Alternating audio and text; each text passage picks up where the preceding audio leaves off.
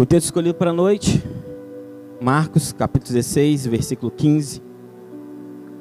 Um texto extremamente conhecido, muito citado, muito comentado, mas se cabe a nós ainda uma reflexão um pouco mais apurada dele, cabe entendermos um pouquinho mais do que o Senhor tem falado conosco a partir desse texto. E eu queria já deixar claro aquilo que Deus tem colocado no meu coração sobre essa palavra. A, a, nós vamos dividir a igreja hoje em, em dois grupos. Ela vai ser falado para dois grupos de pessoas muito específicas aqui essa noite.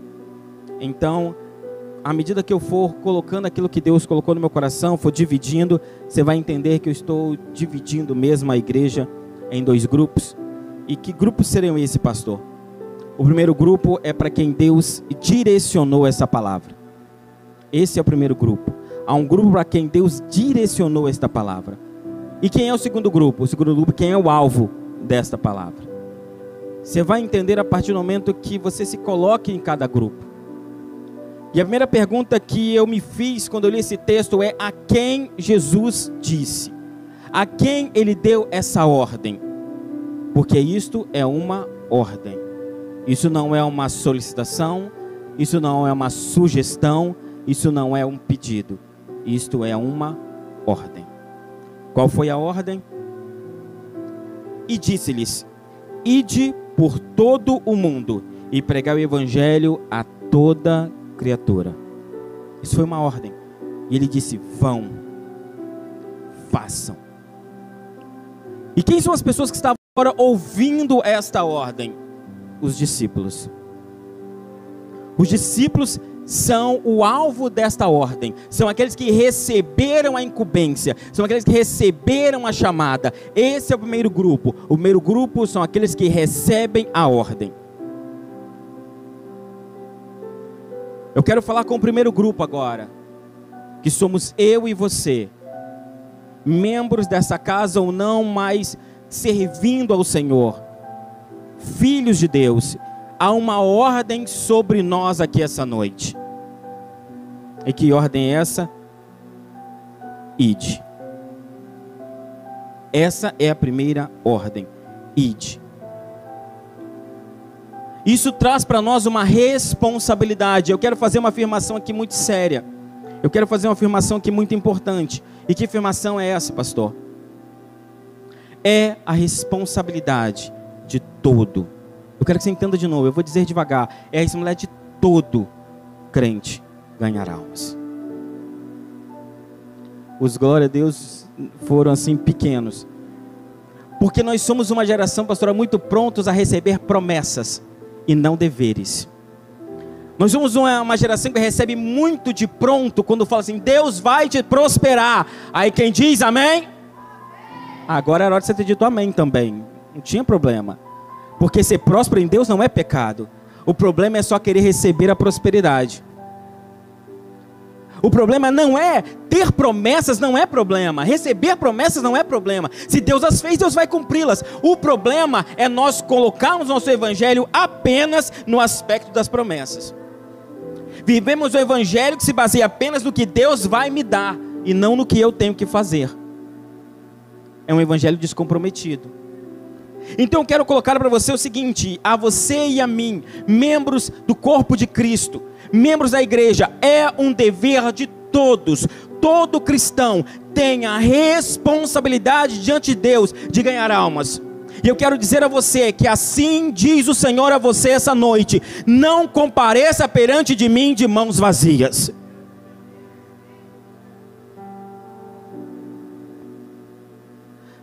Está lá em Deuteronômio capítulo 16. Se você acha que isso nasceu no meu coração. É uma responsabilidade nossa. Entendemos que nós somos e devemos ser frutíferos no Senhor. Ah, mas pastor, eu não me sinto é, chamado não precisa se, se, sentir chamado. Ah, pastor, mas eu não é, tenho talento para falar no microfone. Não precisa falar no microfone. Ah, pastor, mas eu não me sinto chamado a ser um pregador de púlpito, de microfone. Eu não me sinto chamado para ser um pastor, um evangelista. Eu não me sinto chamado e não precisa se sentir chamado a nada disso para ser um ganhador de almas.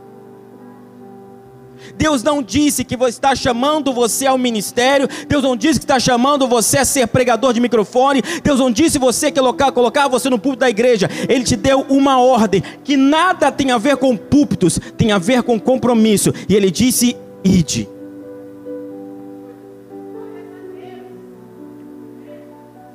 Entender isso é muito sério, porque nós vivemos uma geração como eu disse antes, e vou repetir algumas coisas, vou repetir várias vezes, porque eu preciso que seja gravado no seu coração. E nós, desse primeiro grupo, precisamos sair daqui entendendo que nós fomos chamados para ganhar alma, e essa é a tarefa de todo cristão.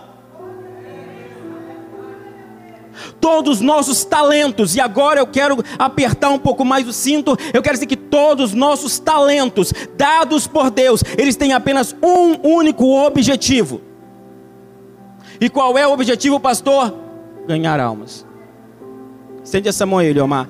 Faz assim essa mão, Eliomar. Isso. O talento que Eliomar tem de usar essas mãos para tocar não é o fim, é o começo da chamada. Quando nós entendemos que Deus nos dá um talento e esse talento nos limita, ele deixa de ser bênção na nossa vida. Então eu entendo, Deus me deu o talento de tocar. E aí eu venho para a igreja entendendo que é minha única tarefa e o propósito da minha existência e a razão de eu vir ao culto é para tocar. Então eu não vivo a chamada de Deus, porque o talento que ele me deu está diminuído. Porque o que Deus te deu, Deus não deu simplesmente para fazer o culto. Deus deu para que através do seu talento almas sejam ganhas. É o talento que Deus deu a Leide na sua voz, é o talento que Deus deu às meninas, à esposa, ao pessoal para dançar, para exercer. Isso não é o fim da chamada, isso não é o alvo da chamada, isso é ferramenta da chamada. A chamada é ganhar almas. Ninguém foi chamado para ser músico, nós somos chamados para ganhar almas. Deus nos deu músicos para facilitar o trabalho. Ninguém foi chamado para dançar. Deus nos deu a qualidade dos que dançam, porque eu não faço isso mas deu Deus algum para isso, isso não é a sua chamada, isso é ferramenta para a sua chamada.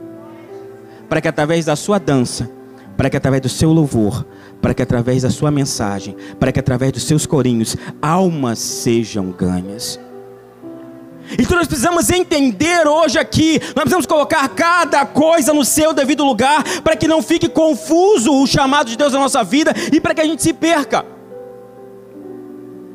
Porque senão agora a responsabilidade fica só sobre aqueles que têm um destaque, que o ministério os coloca sobre o holofote. Então todo aquele que o holofote, que a luz não está sobre ele, está isento da chamada, e não é verdade.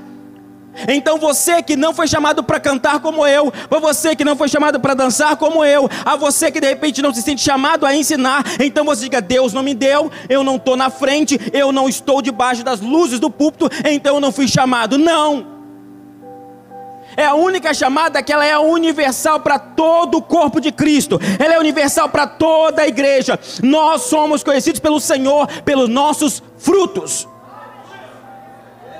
Eu quero que você entenda que Deus não vai galardoar, abençoar, recompensar você pelo seu discurso, mas pelos frutos. Ele diz que ele não conhece a árvore pelo discurso, ele conhece a árvore pelo fruto dizer coisas bonitas para Deus no culto e não ter frutos, Deus diz: você é uma árvore infrutífera, embora o seu discurso seja bonito. Então eu preciso que você saia daqui desse culto de missões entendendo que a única, universal tarefa da igreja e que agrega todos os outros ministérios é apenas o ganhar almas. Se uma igreja não ganha alma, todo o resto é desperdício de tempo todo o tempo investido em dança, em coreografia, em ensaios, em louvor, em cântico, em mensagens bonitas, em estudo de terça-feira, tudo isso é desperdiçado. Porque o único alvo da igreja que torna a existência da igreja real é levar as almas a Cristo. Se uma igreja não ganha alma, ela não tem por que existir.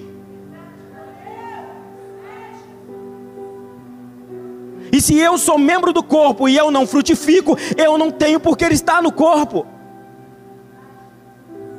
Então eu quero que você entenda, seja qual for o teu ministério, seja qual for o talento que Deus deu a você, seja tocar uma bateria, seja tocar uma percussão, seja mexer na luz, no som, no instrumento, seja qual for a tua chamada, ela é ferramenta para que você ganhe almas.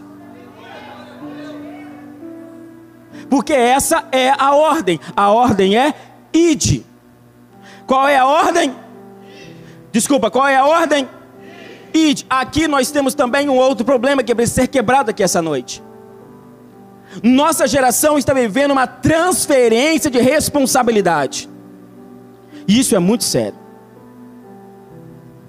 Muito bem intencionada, muitas vezes, com uma boa intenção, com todo um aspecto de boas intenções, de espiritualidade, mas nós estamos invertendo os valores.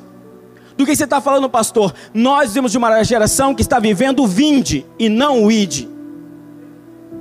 Não entendi, pastor. Você consegue me explicar melhor? Claro que eu te explico. Jesus, olhando aos discípulos, disse: Queridos, amados da minha alma, vão e ganhem almas. Vão até elas. Busquem as almas, encontrem as almas, vão de encontro a elas. Mas a nossa geração, pelos perigos, pelas mudanças, pelos aspectos sociais, a nossa geração voltou a ordem de volta para Deus. Nós retransferimos a ordem agora para Jesus. E quando nós fazemos isso para Deus, pastor? Quando nós dobramos nosso joelho na igreja e pedimos Deus para mandar alma. Jesus nunca disse que nós devemos orar para Ele mandar alma. Ele disse que nós devemos buscar as almas. É muito bonita essa oração, muito espiritual essa oração. Deus manda alma, mas Deus nunca disse, orem para que eu mande. Ele disse, vai buscar vocês.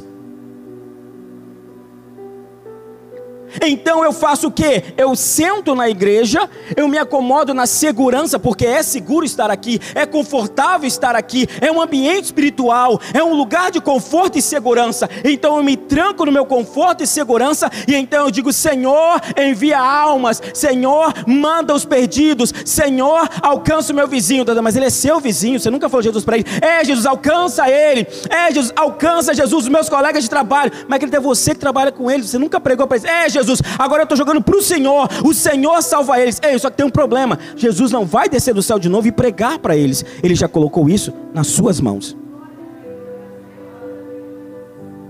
Então eu devolvo a ordem para Jesus, dizendo, mas não é para mim fazer, é para você. Ah, Jesus, ganha os meus parentes. Não, querido, quem tem que ganhar os seus parentes é você. Jesus não vai descer do céu de novo, se encarnar em carne e pregar a sua família. Essa é a tarefa da igreja. Ele já disse: ide. Então eu quero hoje aqui quebrar a doutrina do vinde, porque ela não tem aspectos bíblicos. Ela é espiritual, ela é bonita, parece a nós correta, mas não é. Jesus nunca pediu para a gente orar para ele mandar ninguém. Ele pediu para a gente ir. Nós podemos orar por capacidade. Porque um dia ele olhou para ele e disse: Aguardar em Jerusalém, até que do alto sejais revestidos de poder. E quando receberes poder, ser-me-eis minhas testemunhas. Quer fazer uma oração certa? Ore por poder. E não para que Jesus faça o seu trabalho. Quer fazer uma oração espiritual? Quer fazer uma oração missionária? Diga, Senhor, me capacita com poder para ser sua testemunha. Essa é uma oração que tem base bíblica. Essa é uma oração que tem base bíblica. Porque Jesus disse: Espera, aguarde o poder, e quando vier o poder, testemunhe dele. Porque afinal de contas, o que é o Evangelho? Senão o poder de Deus. Então nós temos o ID. Então nós temos aqui duas perguntas respondidas. A primeira pergunta é: para quem Jesus falou? Para os discípulos. A segunda pergunta é: o que ele mandou? Ele mandou ir. São duas perguntas importantes. Mas ainda tem terceira pergunta. E a terceira pergunta é: onde? Se é para ir, se é para pregar, é para pregar onde? E ele disse: por todo o mundo. Por onde, irmãos? Por onde? Por todo o mundo. Sabe uma coisa interessante? É que quando nós não entendemos a, a ordem, nós não conseguimos cumpri-la no seu aspecto completo. Então nós precisamos entender essa ordem. E eu ainda estou falando só com o primeiro grupo. Segundo grupo, calma que eu vou chegar em vocês. Mas vamos ao primeiro grupo que precisa sair daqui entendendo o que, que Deus chamou eles para fazerem. E o primeiro grupo, Deus fala: pregue e pregue para o mundo. Então eu quero fazer uma pergunta para você. Jesus mandou pregar ao mundo, amém? Amém ou não amém? Amém. O seu trabalho fica no mundo? Sim ou não? A sua casa fica no mundo? Sim ou não? Os seus vizinhos moram no mundo? Sim ou não? Então por que, que você não tem pregado a eles? É bonito, irmãos, acender bandeiras na igreja e falar da África, da China. Só que o problema é, o nosso discurso fica vazio quando nós dizemos para Deus nos usar na China, quando a gente não prega nem no vizinho da esquina. Fica muito sem, sem sentido. Fica sem sentido eu falar, Senhor, me manda para a África. Eu falo, querido, você não prega nem no, no, no, no café do seu serviço. Você é praticamente o agente secreto do céu, porque ninguém na sua empresa sabe que você é crente. Você é um James Bond do céu, um agente secreto.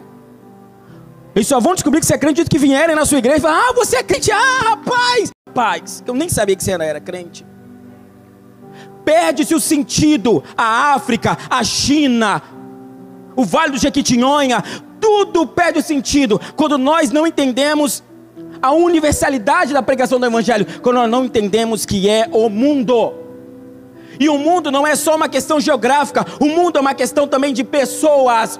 As pessoas que você gosta também estão no mundo, e as que você não gosta também estão no mundo. Os seus amigos estão no mundo, e os seus inimigos também estão no mundo. Então, quando o Senhor diz pregue a todo mundo, Ele está falando pregue para todo mundo, para todos os grupos, porque você gosta e os que você não gosta, os que gostam de você e os que não gostam de você, os seus amigos e os seus inimigos, os seus parentes com quem você fala e aqueles que você não fala, porque todos eles estão no mundo. Então não tem restrições, não tem grupos seletos, não tem grupo sim grupo não, é o mundo. Então não tem dúvida, é para quem precisa, é para quem necessita. E aí nós chegamos num problema muito sério.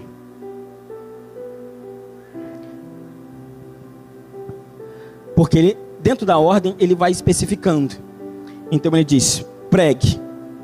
Ele dá a ordem. Ele diz no mundo, ele diz onde. E depois ele diz o que? Aí ele diz: pregue no mundo o evangelho. Amém? Quantos estão entendendo meu raciocínio? Digo amém. Quantos estão entendendo o que eu estou dizendo? Amém? Amém? amém. Então ele agora vai dizer o que nós devemos pregar. Primeiro ele dá ordem, depois ele diz onde, e agora ele diz o que. Aí você diz, mas pastor, não é óbvio? Não, não é óbvio. Mas será que não é claro para todo mundo? Não, não é claro para todo mundo. Daí Jesus escrever. Jesus ele era muito intencional em tudo que ele fazia. Nada do que ele fazia era perdendo tempo. Se ele dizia, era porque deveria ser dito. Se ele especificava, é porque ele queria que fosse realmente daquele jeito. E então ele é muito claro. Ele faz o seguinte: olha, vão para o mundo e pregue. Tá, eu vou pregar. Não, mas espera aí, não volta aqui. Calma aí, antes de você, deixa eu explicar para você o que você vai pregar. Pregue o evangelho. E aqui nós temos um problema, porque ainda tem pessoas confundas, confundidas nesse nosso mundo evangélico sobre o que é o evangelho. Ainda tem pessoas que não entendem o que é o evangelho. Então eu preciso nesse culto de missões que nós aqui do primeiro grupo entendamos o que é que nós devemos pregar. Pastor, eu entendi que eu tenho que ir. Eu entendi que é para todo mundo. Só que eu só não sei o que é que eu tenho que falar. Então eu vou te explicar para você o que é que você tem que dizer. Nós temos que pregar o evangelho. O que é o evangelho? A palavra evangelho no original, na tradução, é boa notícia, notícia feliz, uma boas novas. Anunciar o evangelho é trazer a notícia, uma boa notícia. E aqui eu já começo a dizer o que não é evangelho. Para você parar de pregar notícia ruim. Então, se não é evangelho, não tem que estar no nosso dicionário, não tem que estar nos nossos assuntos. Então, o que não é evangelho? Não é evangelho, por exemplo, denominação. Tem gente que perde amigo, perde gente porque defende a bandeira da igreja muito mais que o evangelho. Está mais apegado a denominações do que ao próprio evangelho. Por exemplo, o evangelho também não é promessa de sucesso. Aqui é gravíssimo isso, porque nós vivemos uma época que, como as pessoas estão sendo atraídas por promessa, nós caímos na tentação, e eu quero incluir nós, que nós pregadores temos essa responsabilidade, nós caímos na tentação de um evangelho triunfalista, um evangelho em que tudo vai dar certo, um evangelho baseado só nas coisas boas, um evangelho baseado só no que Deus vai dar, um evangelho baseado só nas promessas. E as pessoas começaram a entender que evangelho é promessa, evangelho é bênção, evangelho é adquirir. E é aí que mora o problema, porque as pessoas não vêm por Jesus, mas vêm porque Ele quer dar. E isso não é evangelho. Aí nós dizemos para a pessoa: olha, aceita Jesus, querido, que tudo na sua vida vai dar certo. Aí a pessoa aceita. E aí ela descobre aquilo que você eu sabemos todos os dias, né, Rosiane? Que ser cristão, querido, é matar um Golias todo dia. Que eu vou dar um, vamos testificar aqui. Quem está passando por lutas e provações, levanta a mão, por favor, querido. Oh meu Deus, se pregar o evangelho que tudo vai dar certo, não pregar aqui, irmão, porque esse monte de mão levantada é a prova que nosso evangelho não é triunfalista, que ninguém aceitou Jesus para ter vida fácil. Mas esse é um evangelho falso sido pregado, onde se promete para as pessoas coisas que elas querem ouvir, para que elas venham a Jesus pelos motivos errados. E o problema é, qual é o problema disso, pastor? Simples, quem vem pelo motivo errado sai pelo mesmo motivo. Por que, que muitas pessoas não ficam na igreja? Porque recebem um evangelho triunfalista. Um evangelho que prometeu, parece que tudo ia dar certo. E aí, quando tudo começa a dar errado, quando ela vai passar pelo deserto, quando ela vai passar pela prova, ela fala assim: não foi isso que falaram para mim? Não foi isso que me prometeram? Quando eu aceitei Jesus, falaram que tudo ia dar certo. Está dando tudo errado, quer saber? Vou para o mundo. E vai. Porque o que trouxe ela foi Jesus, foi as promessas. Então isso não é evangelho. Se pregaram isso para você, desculpa, te enganaram. Que não é evangelho. Evangelho não é promessa que tudo vai dar certo. Isso é, isso é filme da Disney, novela da Globo, isso é outra coisa, irmão. A vida real em Cristo, nós temos vitórias, mas também fazem parte as provações. Ou a gente pega o pacote completo, irmão, a gente não leva nada.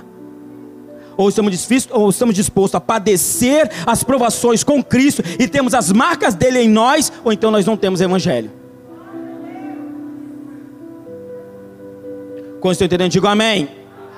Amém. Ainda bem que eu perguntei quem está entendendo, não quem está concordando, né? Mas tudo bem. Deus é maravilhoso. Glória a Deus. Agora então, pastor, o que é o Evangelho? O que é o Evangelho? Se o Evangelho não é ameaças, se o Evangelho não é só promessas, se o Evangelho não é triunfalismo, o que é o Evangelho? Se o Evangelho não é denominação, o que é o Evangelho? O Evangelho é o plano da salvação. Isso é o Evangelho. Nós fomos chamados a pregar o Evangelho, nós fomos chamados para anunciar o plano de salvação. Todo o resto é invencionice. Mas, pastor, a gente não tem também que ensinar as pessoas, não tem também que conduzir, não, querido, nós não, os líderes da igreja. Não, mas também nós não temos que corrigir, falar sobre pecado. E, não, querido, nós não. Pastor da igreja. Nosso papel não é doutrinar, nosso papel é evangelizar. São papéis diferentes. O que a pessoa faz de errado na vida dela, os erros que ela comete, como vai acertá-los, como vai ser doutrinado, como vai ser corrigido, isso não é evangelho. Isso é edificação dos santos, isso é papel de uma outra área da igreja, não é o nosso papel. Jesus não falou para nós discipularmos, não falou para nós doutrinarmos, perdão. Ele falou para nós evangelizarmos. Depois que a pessoa vem, ganhou, aí ele se joga para aquela senhora ali que ela resolve. Mas não é o seu papel e meu papel. Então, quando eu quero doutrinar, quando eu quero corrigir, quando eu quero pastorear alguém, eu não cumpro a minha tarefa, porque não é o Evangelho. O Evangelho é o plano de salvação. E quando eu pensei no plano de salvação, eu lembrei um folhetim que a gente tinha antigo, que falava sobre as quatro leis espirituais. E aqui eu quero pegar os dois grupos. Porque eu quero ensinar para quem quer evangelizar, e eu quero ensinar para quem hoje que deseja ser evangelizado. O que é o plano de salvação? Eu vou resumir o plano de salvação em quatro pontos. Quantos irmãos? Quatro. Há quatro coisas, quatro verdades que resumem o plano de salvação. Se você entender essas quatro coisas, você está pronto para entender e aceitar a Jesus, você está pronto a evangelizar os seus amigos. Você só precisa entender quatro coisas. Muito simples. Uma das coisas maravilhosas do Evangelho é que ele é simples como Jesus.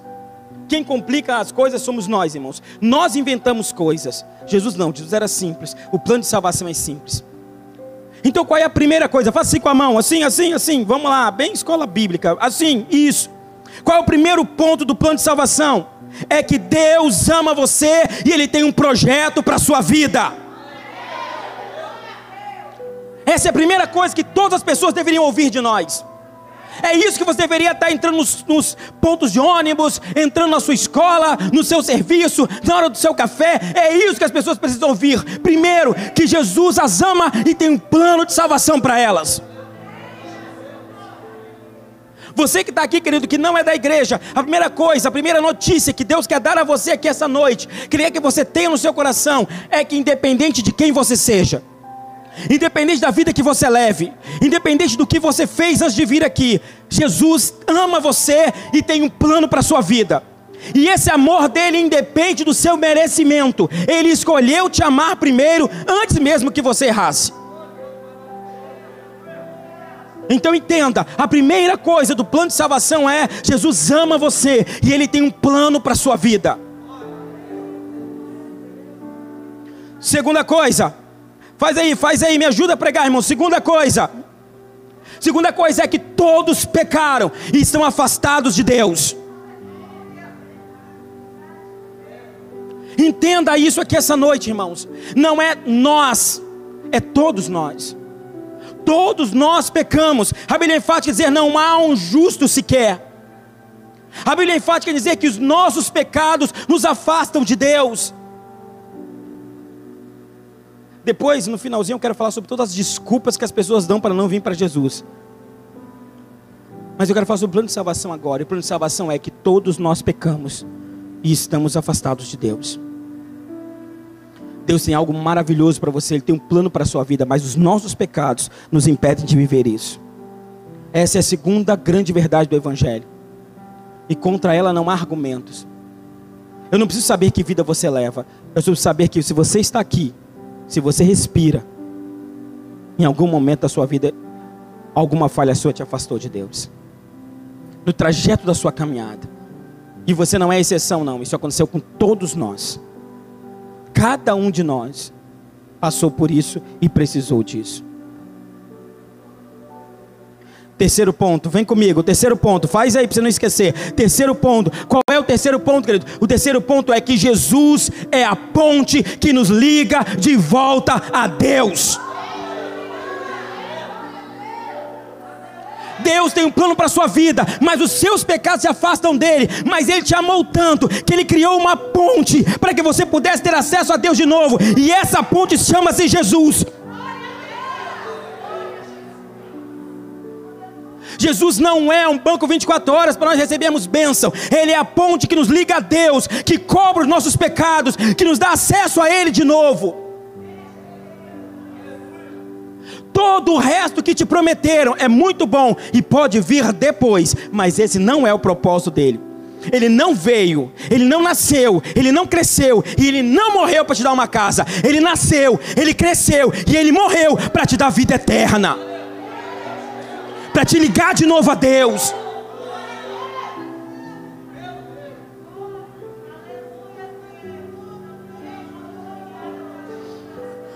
Qual é o último ponto? Faz assim, último ponto. O quarto e último ponto do plano de salvação é que todos nós precisamos receber Jesus como Salvador.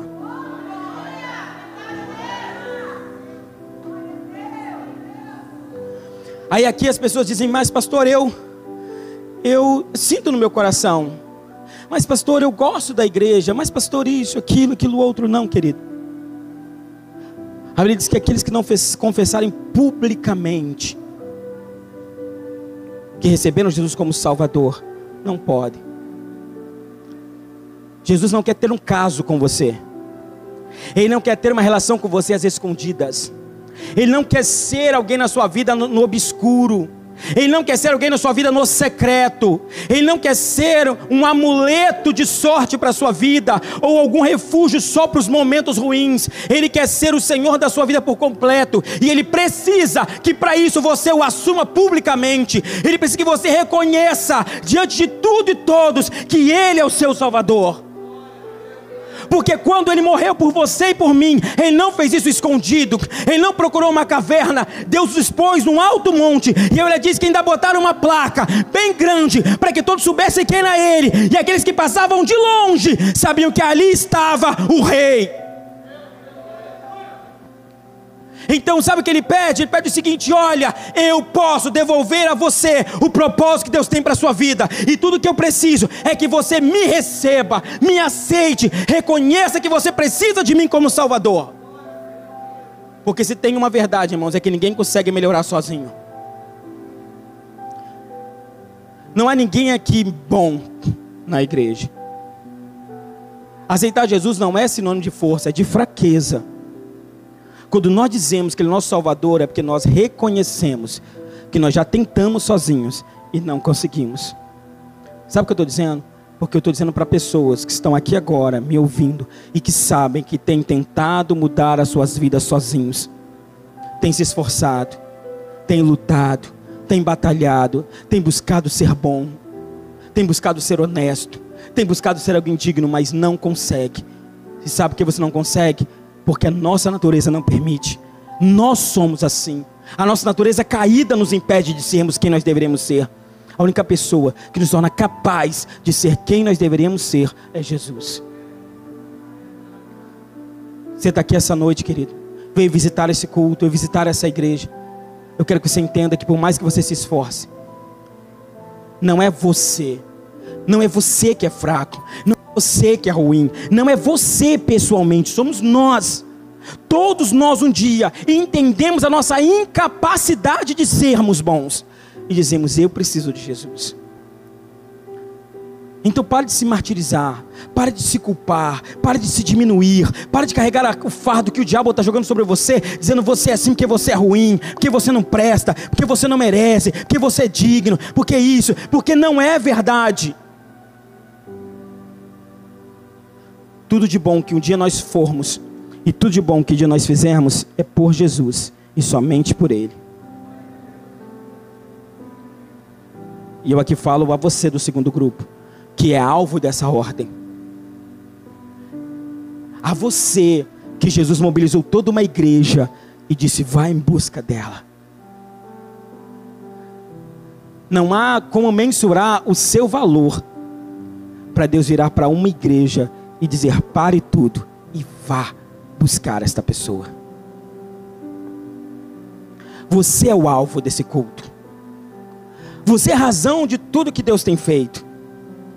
Eu quero que você entenda que é para salvar a sua vida que Deus fundou a igreja. É para isso que nós estamos aqui orando. É para isso que nós estamos nos capacitando. É para buscar você e dar a você a oportunidade de ser alguém.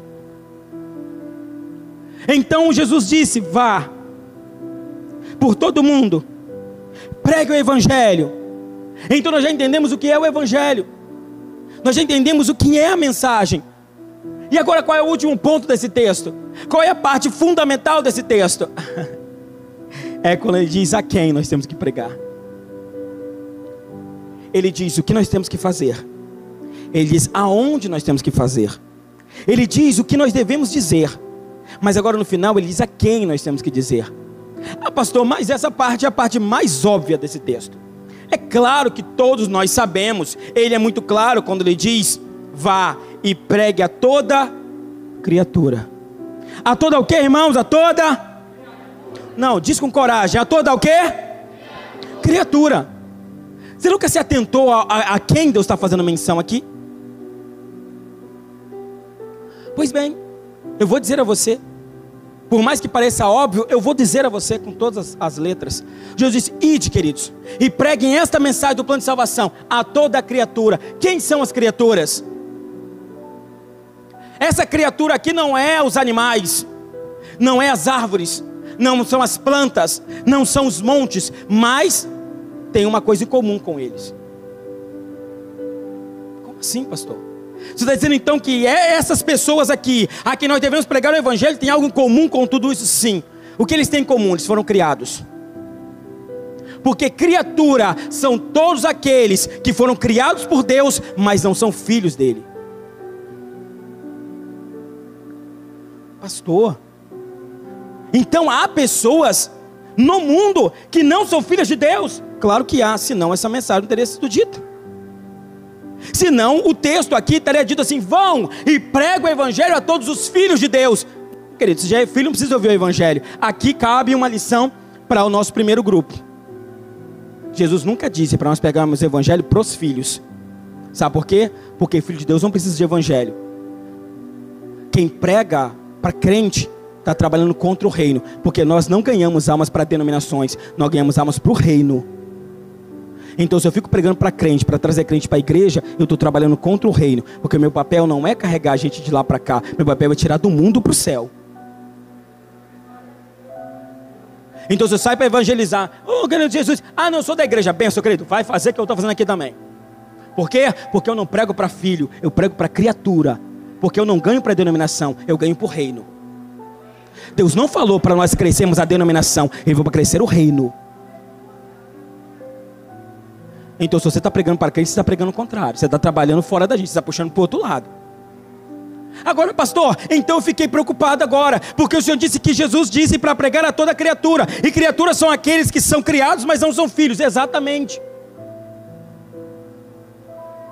Porque é diferente ser criado e é diferente ser adotado.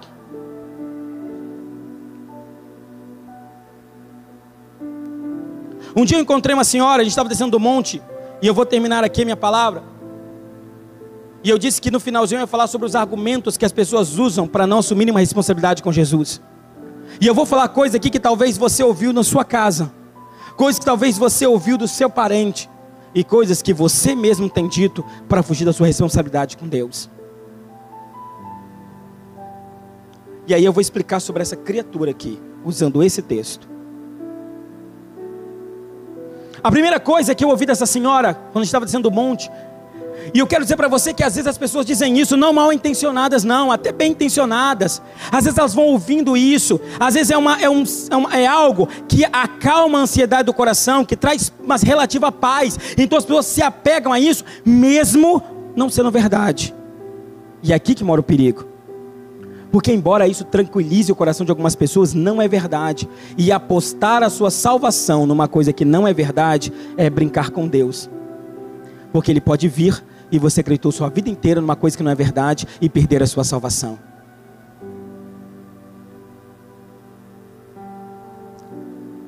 E a primeira coisa que aquela senhora colocou é o seguinte: ah, eu não sou da igreja, sabe por quê? Porque tem muita coisa errada na igreja.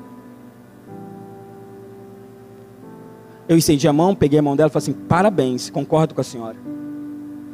Ela, mas então, é tanta desonestidade, tanta gente brigando, tanta gente falando mal do outro, é tanta gente fofocando, tem muita fofoca na igreja. Eu peguei na mão dela de novo e falei assim: concordo com a senhora. É porque as pessoas estão lá na igreja, tem muita gente vaidosa, orgulhosa. Concordo com a senhora de novo. Aí ela falou: então, é por isso que eu não vou à igreja. Eu falei assim: eu também não vou mais ao hospital. Aí ela, ela falou assim: como assim, menino? Falei, é, também não vou ao hospital não. Falei mesmo que não vou. Ela falou, mas você está doido? Por que você não vai ao hospital? Ah, porque eu vou no hospital, está cheio de gente doente. Está cheio de gente passando mal, cheio de gente gripado, cheio de gente ruim, gente quebrado. Ah, pelo amor de Deus, não vou para um lugar desse não. Eu falei assim, não, gente, mas estão lá para melhorar. Exatamente, estão na igreja, estão pelo mesmo motivo.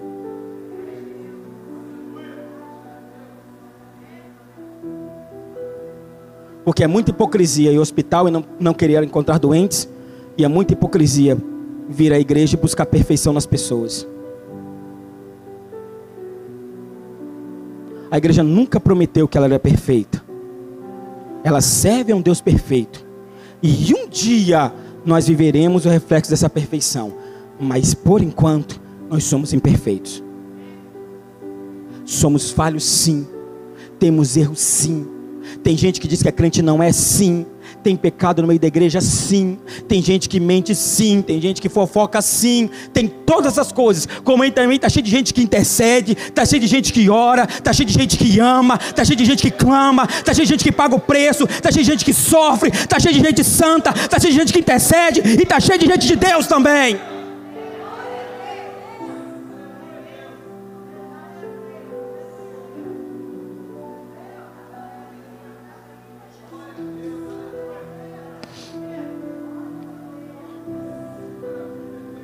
Aí ela disse o seguinte: não, mas olha só. E aí ela começou a virar o assunto e ela partiu para aquele momento assim, onde o intelecto fala, mas o sentido não tem razão. E ela disse: sim, olha, mas eu, eu entendi o que você falou aí, e, e, mas, mas eu amo a Deus.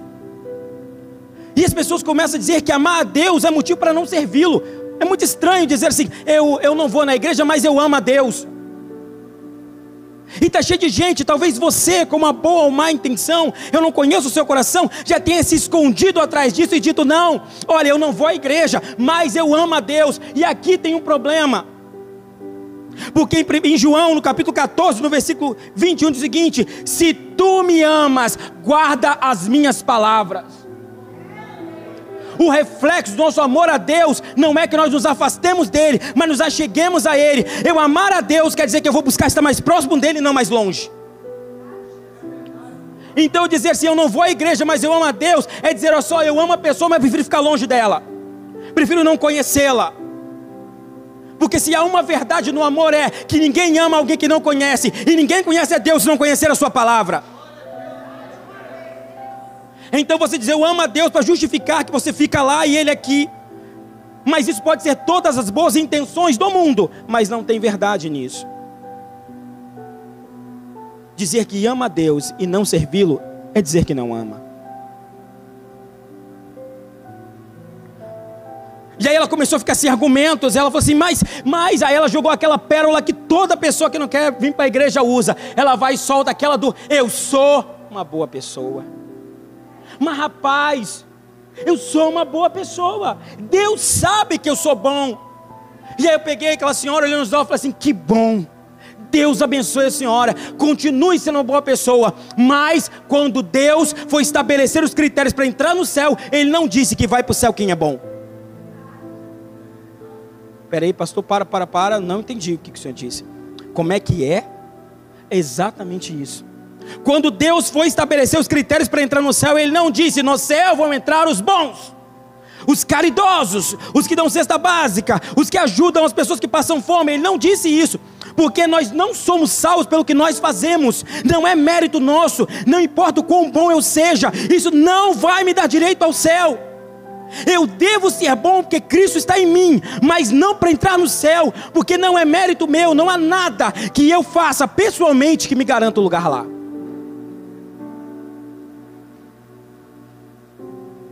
A fé, a salvação, não é por obras. Está lá em Efésios 2,9. Não é pelo que nós fazemos, mas é pela graça dEle. É por Jesus. Então dizer, não, não, eu não vou na igreja, mas olha, eu sou uma boa pessoa, parabéns, continue sendo, mas entenda que ser bom não te garante o céu, não te dá uma vaga lá, não te dá um lugar lá. Não adianta. Mas eu sou honesto, parabéns, continue sendo. Eu ajudo as pessoas pobres, parabéns, continue ajudando. Eu dou cesta básica, continue dando. Mas isso nada tem a ver com o céu, porque o céu não tem a ver com o que nós damos, tem a ver com o que nós recebemos, e é Jesus.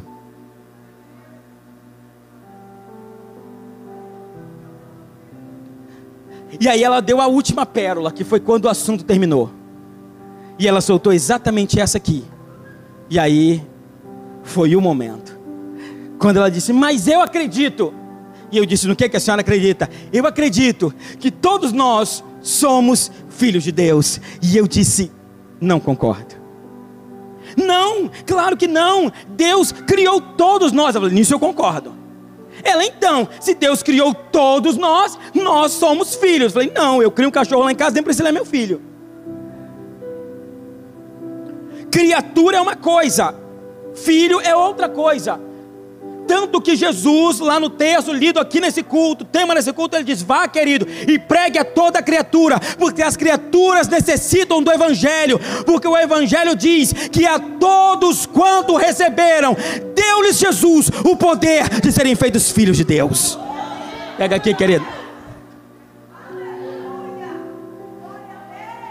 Enquanto nós não recebemos a Jesus como Salvador, nós ainda somos criaturas, porque quem nos dá o direito de ser filhos é Jesus.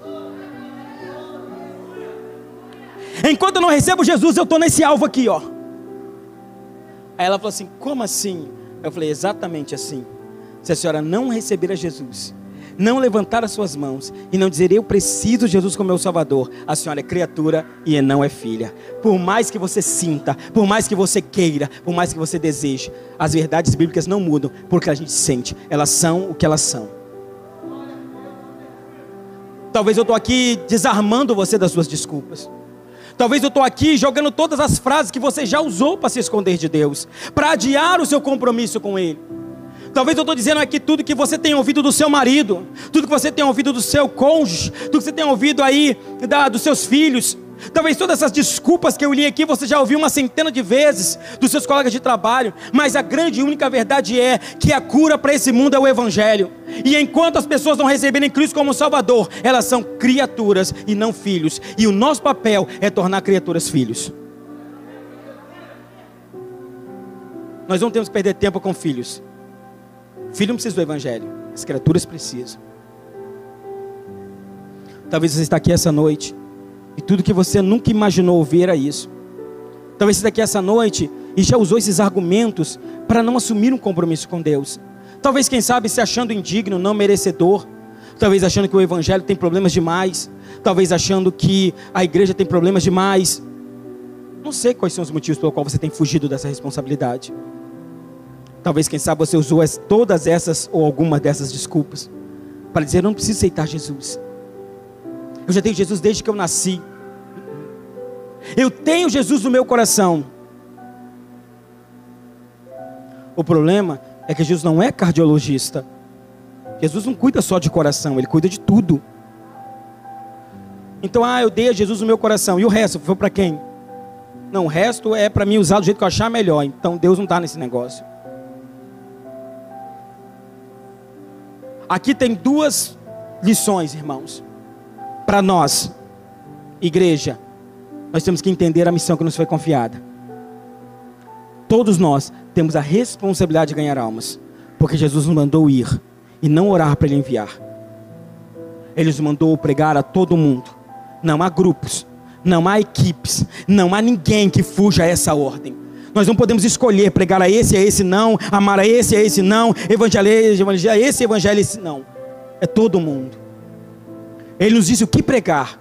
E é pregar o Evangelho. Não é ameaçar ninguém com o inferno. Não é falar de demônio, de inferno, de Satanás, ou seja lá o que for, porque isso não é Evangelho. O que esse mundo precisa, mais do que nunca nesse nosso tempo, é esperança. Nunca houve um tempo, irmãos, em que a mensagem do Evangelho fosse tão necessária, porque ela vem trazendo esperança. Nunca houve um tempo em que as pessoas vivessem tão presas no seu psicológico, nas suas ansiedades, depressões, e que tudo que elas precisam é de um propósito de vida, uma razão pela qual existir. E quem dá isso? O Evangelho.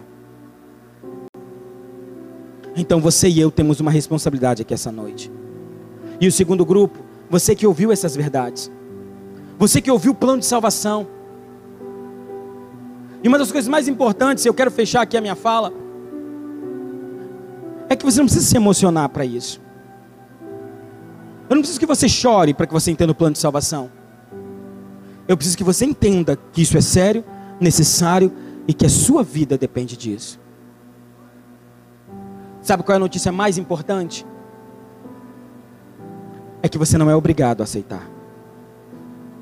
Embora Jesus ame você, querido que está aqui nos visitando, embora você seja a coisa mais preciosa para Ele nesse momento, embora ele tenha um valor extraordinário sobre você, ele não te obriga.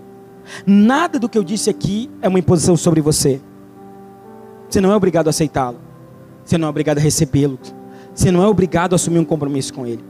Ele te convida a tomar uma decisão por ele essa noite. Ele te convida a dizer: Eu entendi que eu preciso. Eu entendi aqui, eu entendi aqui que eu preciso mudar de direção da minha vida. Eu entendi o que é que eu tenho que fazer. Eu entendi que eu tenho que parar de me esconder nas minhas desculpas.